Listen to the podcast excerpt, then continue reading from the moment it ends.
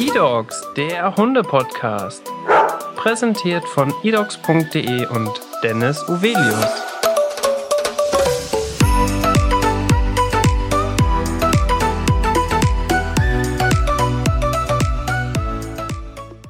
Hallo und herzlich willkommen zu einer neuen Podcast-Folge. Heute bin ich in einer Tierarztpraxis, wo ich schon mal war, bei Birgit Wilms. Herzlich willkommen nochmal im Podcast und vielen Dank, dass ich hier sein darf. Ja, herzlich willkommen, Dennis. Vielen Dank, dass du gekommen bist und dass äh, meine Meinung gefragt wird. In Podcast-Folge Nummer 16 haben wir schon einmal ausführlich über deinen Job gesprochen. Für diejenigen, die die Podcast-Folge noch nicht gehört haben, hört da gerne unbedingt rein. Heute möchten wir über ein ganz aktuelles Thema sprechen, was in der Presse ist. Und zwar soll es ein Antibiotikaverbot von bestimmten Klassen geben im Tierbereich. Und Tierbereich bedeutet nicht nur zum Beispiel bei der Massentierhaltung, sondern auch bei den Haustieren. Und da kommst du ins Spiel. Ja, richtig. Es wurde jetzt ja von der EU-Kommission oder von dem grünen Politiker dort ein Vorstoß äh, geleistet, dass äh, diese Reserveantibiotika, wie sie genannt werden, die noch sehr gut wirksam sind bei resistenten oder multiresistenten Kalben in der Humanmedizin, nur für die Menschen reserviert werden sollen und nicht in der Tiermedizin mehr eingesetzt werden sollen. So war die erste Sprache, nach der dieser ganze Aufschrei und auch die Petitionen gestartet wurden. Mhm. Es gibt schon unglaublich viele Berichte, ganz viele verschiedene News. Da spricht man von Massensterben der Haustiere. Und jetzt ist so ein bisschen meine Frage, ist das vielleicht einfach nur Panikmache oder ist das wirklich schon ein ja, sehr, sehr wichtiges und auch konkretes Thema, worüber man deutlich sprechen sollte? Also zunächst ist es natürlich richtig, dass es sehr viele Resistenzen gibt, gerade in der Humanmedizin.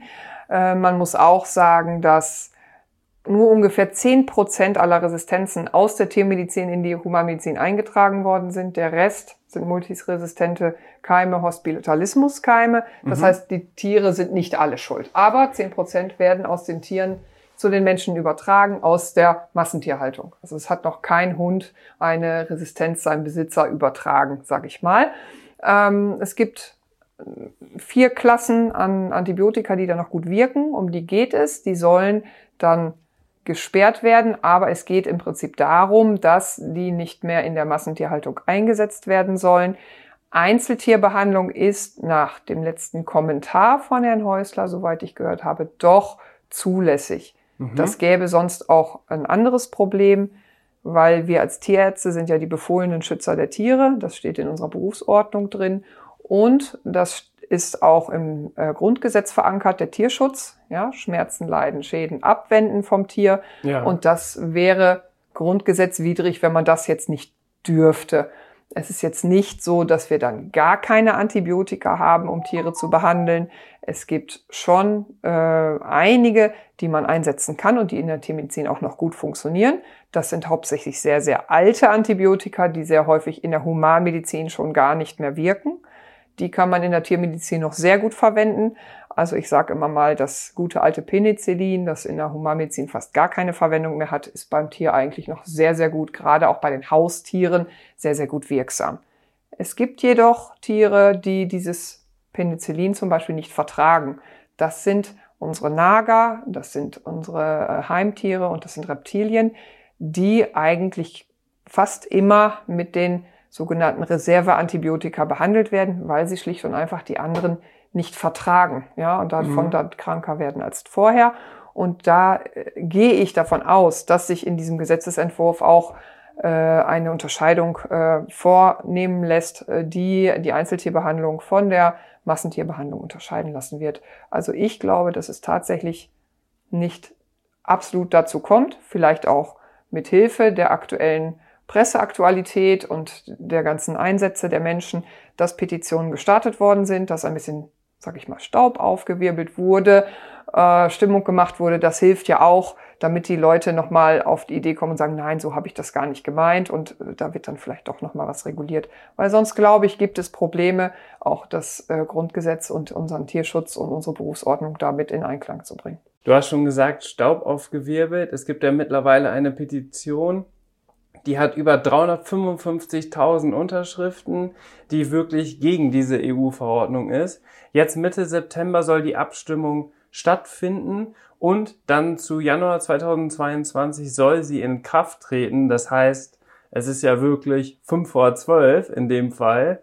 Und du hast jetzt aber ja schon ein bisschen, ja, diese Panikmache, die vielleicht teilweise gemacht wird, schon ein bisschen revidiert und schon gesagt, okay, muss man erstmal abwarten, muss man erstmal schauen.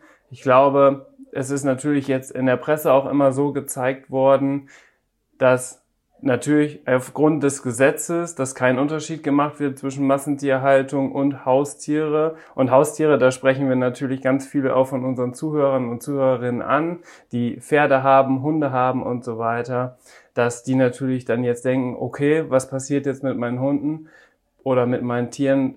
Kann das so wirklich so kommen? Jetzt hast du gerade schon eine kleine Abgrenzung gemacht zwischen Reptilien, Nagern und Hunden. Das heißt, da ist auch nochmal ein Unterschied. Also weil das unterschiedlich angewendet wird. Ja, es ist aktuell schon ein Unterschied. Es gibt ja schon ein äh, Antibiotika-Gesetz, das auch zu einem deutlichen Reduzieren äh, der Antibiotika-Einsätze auch in der Massentierhaltung geführt hat. Das ist ja schon seit 2015, glaube ich. Da hat sich der Antibiotika-Einsatz fast halbiert in mhm. Deutschland.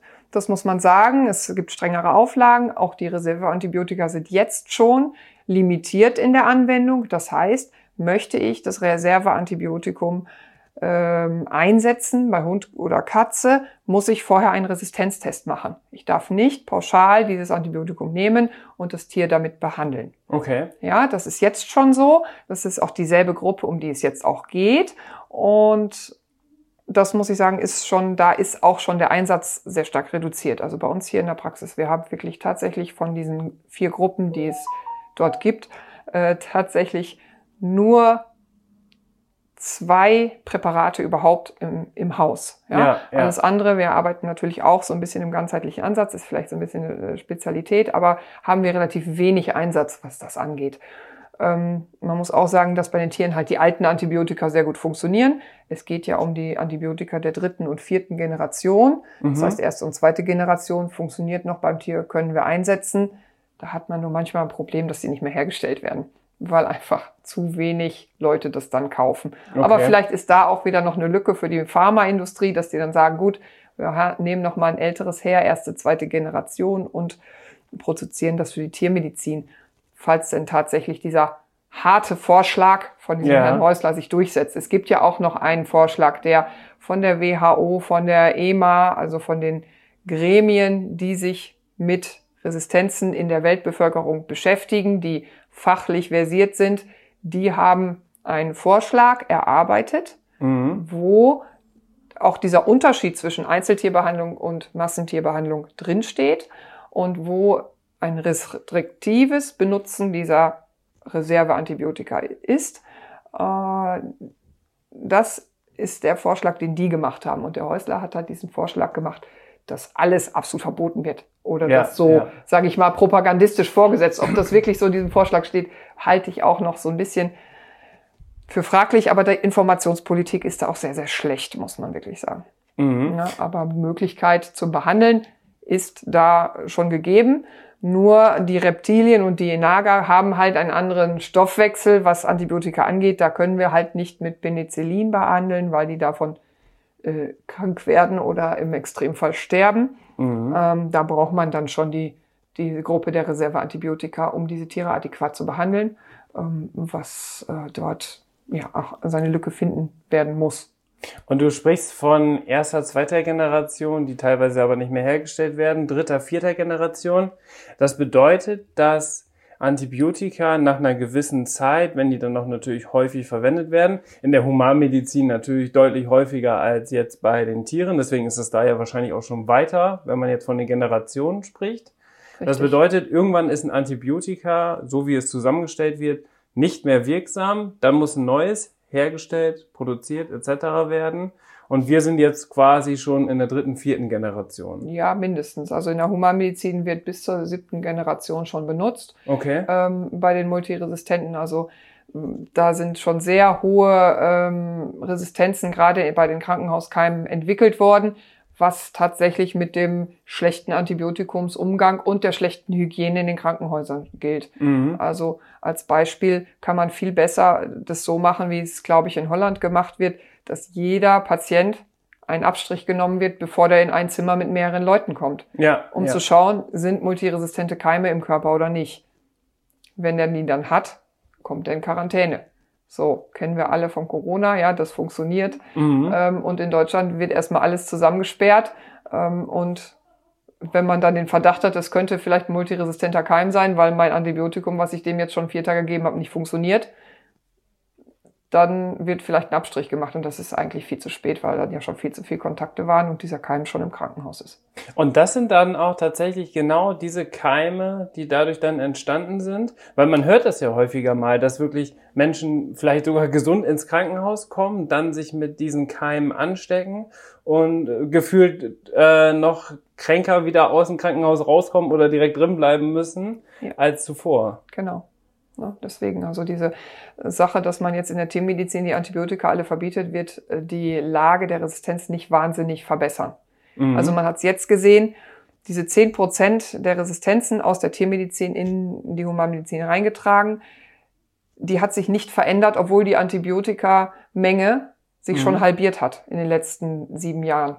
Okay. Das, ne, da sieht man die Diskrepanz, dass das auch gar nicht so funktionieren wird mit so einem harten Vorstoß, wie die sich das vorstellen. Würden wir jetzt vom Worst-Case-Szenario ausgehen und wirklich alle Generationen der Antibiotika werden in der Tiermedizin komplett verboten, wovon du jetzt ja erstmal nicht ausgehst, ähm, was hätte das für Folgen dann wirklich für unsere Haustiere? Also wenn wir jetzt die Reserveantibiotika alle gar nicht mehr benutzen dürften, ja, mhm. darum geht es ja. Es geht ja nur um diese vier Gruppen Reserveantibiotika. Es geht ja. jetzt nicht darum, dass man kein Penicillin mehr einsetzen darf. Ähm, dann wäre es tatsächlich, hätten wir Therapienotstände, ähm, vor allen Dingen im Bereich von Nagern, Heimtieren, Reptilien, Schlangen, solchen Tieren, die wirklich auch diese anderen Antibiotika nicht vertragen. Und natürlich, wenn wir mal ein Tier haben, das einen resistenten Keim hat. Ne? Mhm. Das ist nicht oft. Aber auch das ist natürlich da, weil auch die Tiere natürlich werden mit Fleisch gefüttert, zum Beispiel Hunde und Katzen, und können sich dann einen resistenten Keim aus der Massentierhaltung holen, so wie mhm. Menschen auch. Die haben den gleichen Kontakt. Ähm, und wenn die dann behandelt werden müssten und wir kein Reserveantibiotikum zur Verfügung hätten, auch nach zum Beispiel einem Antibiogramm, einem Test, ob das Antibiotikum funktioniert, dann hätten wir ein Problem und könnten diese Tiere tatsächlich nicht behandeln. Wir haben natürlich auch viele Zuhörer und Zuhörerinnen, die zum Beispiel auch von E-Horses kommen, die dann dementsprechend auch Pferde haben. Wie sieht's bei den Pferden aus? Kann man die gleichstellen mit den Hunden? Hast du da irgendwelche Erfahrungen oder weißt du, welche Antibiotika zum Beispiel oft dann bei der Pferdebehandlung eingesetzt wird? Mhm. Also Pferde sind da noch sehr, sehr gut, was Resistenzlagen angeht, tatsächlich. Ähm, da werden sehr oft die ganz alten Antibiotika eingesetzt und die funktionieren auch sehr gut. Es wird nur relativ selten ein Reserveantibiotikum eingesetzt, also wirklich wahrscheinlich noch seltener als bei Hunden und Katzen. Vielleicht auch, weil die Pferde nicht so viel Kontakt haben mit der Massentierhaltung, weil sie Vegetarier sind. Ja. Okay. Ja, ja, stimmt natürlich. Also kann man schon sagen, jetzt zusammengefasst am Ende, es hängt irgendwie alles schon miteinander zusammen und oft das äh, ist jetzt auch wahrscheinlich für welche, die jetzt nicht so viel Ahnung davon haben, da bin ich auch jetzt unbedingt mit dabei, ähm, dass natürlich so eine Massentierhaltung schon generell eine Problematik an sich ist, unabhängig davon, ob Antibiotika eingesetzt wird oder nicht, und dass dadurch ja auch viele Sachen entstehen. Ja. Hast du das Gefühl, dass auch diese Panikmache oder generell dieses Thema Bakterien, Viren, Antibiotika, vielleicht jetzt auch aufgrund der Corona-Pandemie nochmal mehr so dieses ganze Thema beflügelt hat, dass das jetzt noch stärker auch zum Beispiel in den Medien ist? Doch, das denke ich schon. Viele Leute beschäftigen sich mit Infektionen und mit Quarantäne und mit Möglichkeiten, was zu behandeln und was nicht behandelbar ist und haben auch gemerkt, gut, der Coronavirus hatten wir erst überhaupt keinen keine Handhabe gegen, okay, jetzt gibt's den Impfstoff, jetzt kann man sich super impfen lassen, das ist natürlich super. Und auch, äh, sage ich mal, die bakterielle Therapie wird sich auch noch umstrukturieren, hoffe ich, denke ich, dass man äh, auch multiresistente Keime noch anders handhaben kann. Aber es ist tatsächlich so, dass die Leute natürlich einen vermehrten Augenmerk sind sensibilisierter und natürlich auch Ich sage mal, wir haben gerade einen grünen Wahlkampf äh, mit dabei. Ne, zum ersten Mal, dass auch tatsächlich eine grüne Politikerin die Möglichkeit hat, Bundeskanzlerin zu werden. Das gab es ja noch nicht. Ja. Wir haben zwar schon mal mit regiert, aber sowas gab es noch nicht. Und dass auch das Thema Massentierhaltung mit Recht natürlich im Fokus ist, das ganze Klimawandelproblem. Und da schaut man natürlich sehr viel drauf. Und das hängt dann ja auch wieder alles zusammen. Mhm. Habe ich, äh, hab ich bessere Bedingungen in der Haltung, habe ich auch weniger Keime im im Bereich. Ja, das äh, gilt für einen großen Schweinebetrieb, das gilt für einen großen Puten- oder Hühnerbetrieb, gilt genauso gut auch für einen großen Hundezwinger. Ja, also wenn ich jetzt, sage ich mal, äh, jemanden habe, der im großen Stil Hunde züchtet oder vermehrt, ja, dann, das ist dann ja vielleicht nicht ganz so schön züchten, aber sowas gibt es auch. Auch die haben wahnsinnig Probleme mit Keimen dann. Ja. ja das ist einfach so. Und Haltungsbedingungen verbessern, Hygiene verbessern, auch im Humanbereich, sind viel bessere prophylaktische Hilfsmittel als irgendwelche Antibiotika irgendwo einschränken, wo sie im Prinzip an der Kette, der kausalen Kette überhaupt nichts bewirken. Mhm. Da muss man aber ja sagen, dass dann schon in den letzten Jahren ziemlich viel da gemacht wurde und das Thema ja auch so präsent ist, dass es durchaus auch viel, viel mehr Vorteile hat als Nachteile, weil man sich wirklich auch mit diesen Themen beschäftigt. Ja. Wenn man das jetzt hört, und das kannst du mit Sicherheit dann auch einschätzen, wurde Antibiotika schon früher, wenn du auch gesagt hast, ab 2015 wurde das schon deutlich reduziert, wurde das früher einfach auch viel zu fahrlässig dann eingesetzt? Auf jeden Fall. Also ich denke, das wurde sehr prophylaktisch und fahrlässig eingesetzt, auch im großen Stil, ähm, in der Massentierhaltung, äh, in der Humanmedizin auch, dass da wirklich ja rum, rumgeaßt wurde und dass das natürlich einiges gekostet hat an, mhm. an Wirkstoffen, ja, die dann nicht mehr wirken, weil einfach ähm, auch zu früh abgebrochen oder nur drei Tage oder sowas verstärkt natürlich äh, eine Resistenzlage massiv und das äh, denke schon. Vielleicht auch die schlechte Aufklärung der Menschen. Ja, das ja. von früher, das haben die einfach nicht gewusst. Dann nehme ich Antibiotika, na, die haben ja auch gedacht, Antibiotika helfen gegen Viren. Ja, das ist ja auch nicht wahr. Ja, ja es wirkt ja. halt nur gegen Bakterien. Deswegen, wenn ich ein Virus habe, brauche ich kein Antibiotikum nehmen. Ja. Das ist vielen Leuten auch einfach nicht so klar. Vielleicht mittlerweile etwas besser, aber da wurde schon sehr viel äh, von, von der Superpille einfach verteilt. Mhm. Ja, ob es jetzt in der Humanbereich ist oder im Tierbereich. Dann würde ich sagen, jetzt zum Ende des Podcasts vielleicht noch eine kurze Einschätzung, was du glaubst, wie wird sich jetzt das in der Zukunft entwickeln und wie ist so deine Einschätzung generell mit diesem Thema Antibiotika? Ähm, wird sich das weiterentwickeln? Wird es immer mehr Generationen geben? Und ja, am Ende ist es natürlich für uns äh, Podcast-Hörer und Hörerinnen interessant, was passiert mit unseren Hunden, mit unseren Pferden. Ähm, wie ist da deine Einschätzung jetzt zum Schluss? Einmal eine kleine Zusammenfassung. Also meine Einschätzung ist erstmal, dass dieser Gesetzentwurf nicht so hart durchgedrückt werden kann ja, dass es auch nicht so sein wird, dass schon die Einzeltierbehandlung erlaubt sein wird mit den ähm, Antibiogrammen, also dem vorher Abstrich machen, ob Resistenzen vorliegen, da, wie es jetzt auch schon der Fall ist, mhm. ähm, dass sich in der Zukunft sicherlich noch einiges tun wird, was bakterielle Therapien angeht. Also sprich, ich sag mal, der mRNA-Impfstoff hat uns gezeigt, dass diese Technik, ganz neue Technik, andere Möglichkeiten hat, Viren zu bekämpfen. Und ich denke, auch da ist die Forschung dran, anders die Bakterien zu bekämpfen.